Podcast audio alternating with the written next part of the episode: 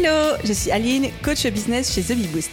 Après des années de freelance en tant que retoucheuse photo, je suis devenue coach business et j'aide désormais les entrepreneurs à booster leur entreprise. Si vous êtes à la recherche de stratégies, d'astuces, de retours d'expérience, de partage et d'une bonne dose de bonne humeur, vous êtes au bon endroit. Dans ce podcast, seul ou avec mes invités, je vous partage tout pour vous inspirer au quotidien, vous aider à atteindre tous vos objectifs et faire en sorte que vous puissiez développer le business de vos rêves. Alors, installez-vous confortablement et c'est parti pour l'épisode du jour. Hello hello et bienvenue dans les épisodes Spotlight du podcast Je peux pas, business. Mon constat était simple, ce sont toujours les mêmes personnes, les mêmes entrepreneurs qu'on retrouve dans les séminaires, les conférences, les interventions et qui bénéficient de visibilité dans notre petit écosystème. Entre nous, entre parenthèses, dans le domaine de l'infoprenariat et du business en ligne, j'ai totalement conscience d'ailleurs de faire partie de ces personnes-là. Alors, j'ai décidé de mettre ma visibilité et celle de ce podcast au service de celle des autres, en donnant la parole à des entrepreneurs, des marques et des projets à travers ce petit format capsule et en leur posant sept questions qui seront à chaque fois toujours les mêmes. L'objectif est non seulement de leur donner plus de visibilité à eux, mais aussi pour vous donner à vous un shoot de motivation et d'aspiration à travers des parcours et des témoignages, tous plus inspirants les uns que les autres. Et aujourd'hui, je reçois pour un nouvel épisode de Spotlight Emeline de Ta pote freelance. Emeline, bienvenue sur le podcast. Comment vas-tu? Merci Aline, je vais super bien. Je suis hyper contente d'être ici. Donc, euh, un gros merci à toi de me recevoir. C'est un honneur. Mais moi aussi, et tu vois, même à titre personnel, je suis hyper curieuse de t'entendre un petit peu plus parler de ton business, de ton business model, etc. Parce que euh, je t'ai déjà croisé plein de fois sur les réseaux sociaux, plein de fois en ligne. On m'a déjà parlé aussi beaucoup de toi. Donc, euh, hâte de creuser un petit peu ça avec toi. Ma première question, pour les personnes qui ne te connaîtraient pas, ou même pour nous remettre un mmh petit peu tous au goût du jour, est-ce que tu peux nous présenter ton business en quelques mots? Ouais, bien sûr. Donc, comme tu le disais, mon business s'appelle Tapote Freelance et en fait, il s'agit d'une communauté. Donc, on est sur une plateforme de rencontres et d'entraide dédiée aux entrepreneuses francophones de tout secteur. Donc, euh, quand je dis tout secteur, on a des, des filles qui sont dans le bien-être, dans le web, dans l'artisanat, mais aussi dans le juridique. Euh, il y a vraiment de tout. L'idée, c'est de, de, croiser justement toutes les compétences. Et puis au niveau du type de membres qu'il peut y avoir, majoritairement, ça va être des filles qui sont euh, dans leurs euh, deux, trois premières années d'entrepreneuriat, beaucoup d'auto-entrepreneurs principalement. Et puis au niveau de l'âge, on est sur une cible plutôt jeune, donc on va dire entre 25 et 35 pour la majorité. Trop bien. Et donc, par rapport à ton business model, c'est une plateforme, c'est un membership, c'est un système d'abonnement, c'est comment ça fonctionne? Ouais, c'est ça. C'est un membership. Donc, euh, l'abonnement est à 18 euros en TTC, il est à 18 euros euh, mensuel pour le sans engagement. Ou sinon, c'est 158 euros l'année, euh, ça revient à 13,20 euros par mois.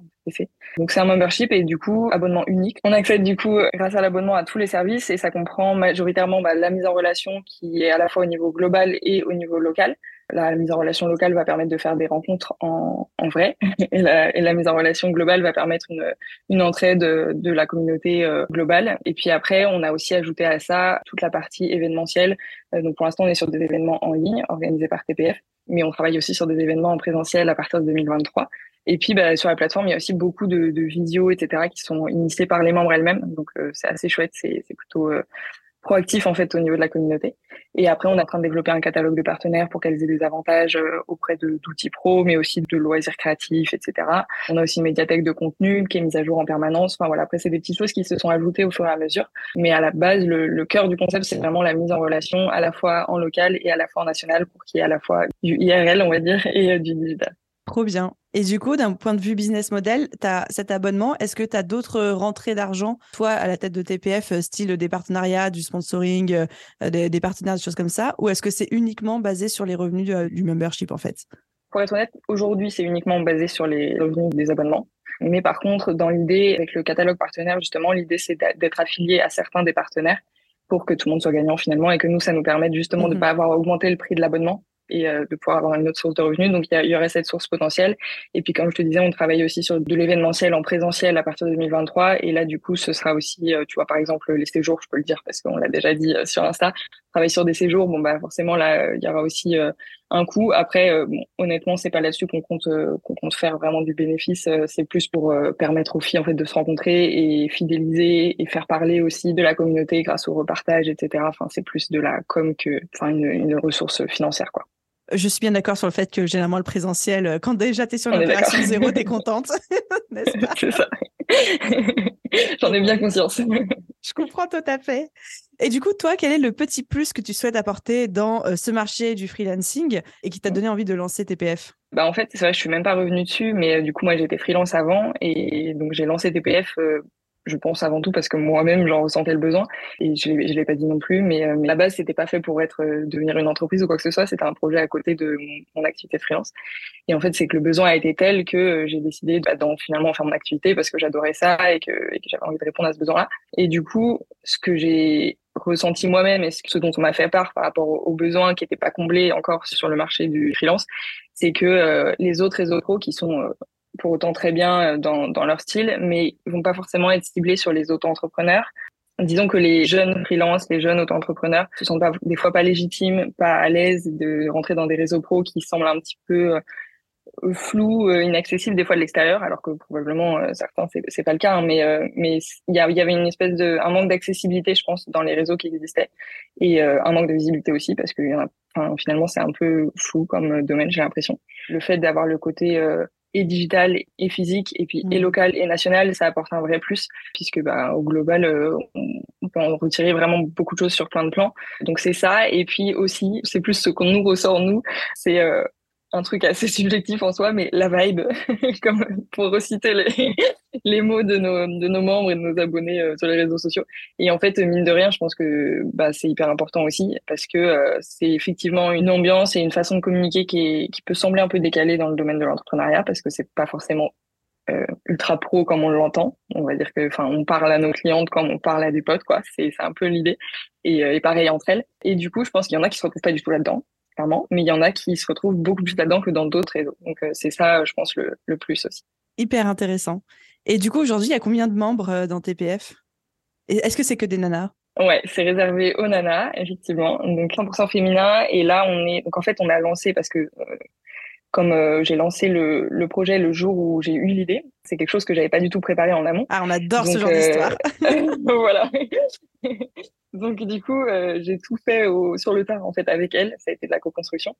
Et donc la première année, on utilisait Discord. Au début, c'était gratuit puisque, comme je te disais, c'était pas fait pour être euh, une, une, entreprise ou quoi que ce soit. Enfin, pensais pas y passer autant de temps et tout.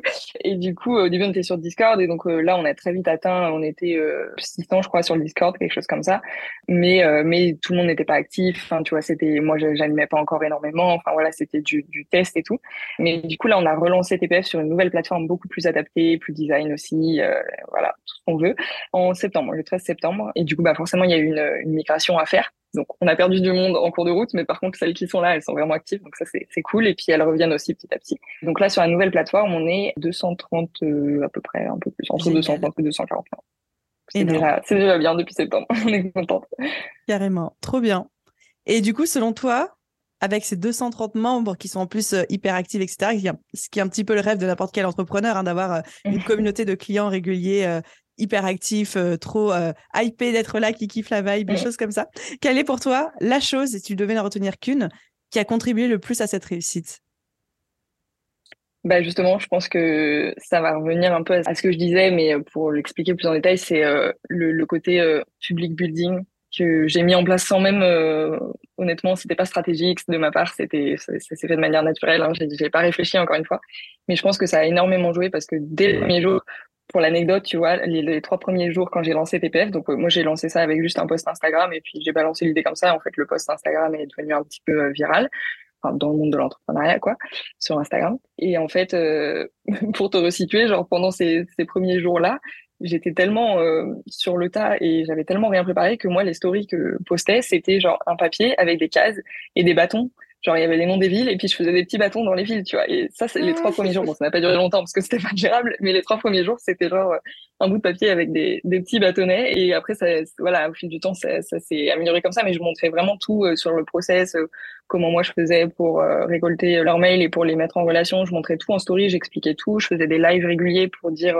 bah là je pense à faire ça mais je sais pas comment le faire là j'ai fait ça qu'est-ce que vous en pensez? Je questionnais beaucoup enfin en fait vraiment de A à Z j'ai co-construit la communauté avec elle déjà parce que je me sentais très seule finalement à devoir gérer des centaines de personnes en quelques semaines toute seule. Et donc elles m'ont énormément soutenue et aidée. Et puis aussi, bah, tout simplement parce qu'elles ont réellement eu un impact en fait sur la tournure qu'a pris TPF. Et je pense qu'elles en ont conscience. C'est pas juste de la communication en mode c'est grâce à vous. Hein. Non, c'est réellement leur choix et leur contribution qui, qui ont fait qu'on en est là aujourd'hui. Donc je pense que ça amène un engagement hyper fort et du coup elles sont devenues ambassadrices sans que j'ai rien à faire. On sans que j'ai rien à faire, on s'entend. oui, on s'entend. j'allais, j'allais pas relever, mais on est d'accord. du coup, à contrario, selon toi, quelle est la plus grosse erreur que tu aies faite en développant ce business? J'ai longuement réfléchi à cette question quand j'ai pris connaissance des, questions. Et je pense que celle qui m'est venue en premier, c'est un truc euh, très concret et plutôt technique, c'est le fait de m'être fermé aux outils digitaux à la base, parce que paradoxalement, je suis pas très digital de base. Bon, maintenant je le suis devenu par la force des choses, mais j'ai mis du temps avant de me mettre sur des outils qui pourtant sont plus simples. Euh, je sais pas, l'agenda connecté, euh, Calendly, euh, tu vois, les trucs vraiment euh, à la con comme ça. Et puis, et puis de la même manière, j'ai j'ai procrastiné le fait de me former à Notion, euh, aux automatisations, etc. Et je pense que j'aurais pu gagner clairement un temps fou si je m'y étais plongée un peu plus tôt. Donc, je pense que ça a été une de, mes erreurs. Mais il y en a certainement eu d'autres. J'ai pas encore le recul euh, nécessaire pour pour toutes les voir. Hmm, je suis sûre que ça va pas tomber dans l'oreille de, de sourds parmi les auditeurs. J'espère que ça peut aider. Et du coup, on arrive vers mes deux dernières petites questions. La première, c'est quelle est aujourd'hui la citation qui t'inspire le plus et que tu répètes à qui veut bien l'entendre? Alors du coup, pour cette question-là, j'ai pensé à une phrase plutôt qui m'a marqué. Je sais pas de qui et c'est pas vraiment une citation, mais c'est la phrase euh, "Quoi que tu fasses, n'oublie pas que tout le monde s'en fout" et qui, m'aide énormément à redescendre en pression des fois et puis à passer aussi au-delà du, de la peur du jugement, tu vois. Évidemment, c'est pas dans le sens où euh, personne n'en a rien à faire de toi et, euh, et personne et tu, ne comptes pour personne, mais c'est plus dans le sens où L'exemple que je prends souvent, c'est euh, le lancement sur lequel tu as passé six mois, euh, à cause duquel tu dors plus depuis deux semaines, etc. Les gens, ils vont passer 30 euh, secondes, une minute dessus de leur journée et basta. Donc en fait, voilà, je, je, trouve que ça aide à redescendre un peu. Ça remet l'église au centre du village, quoi.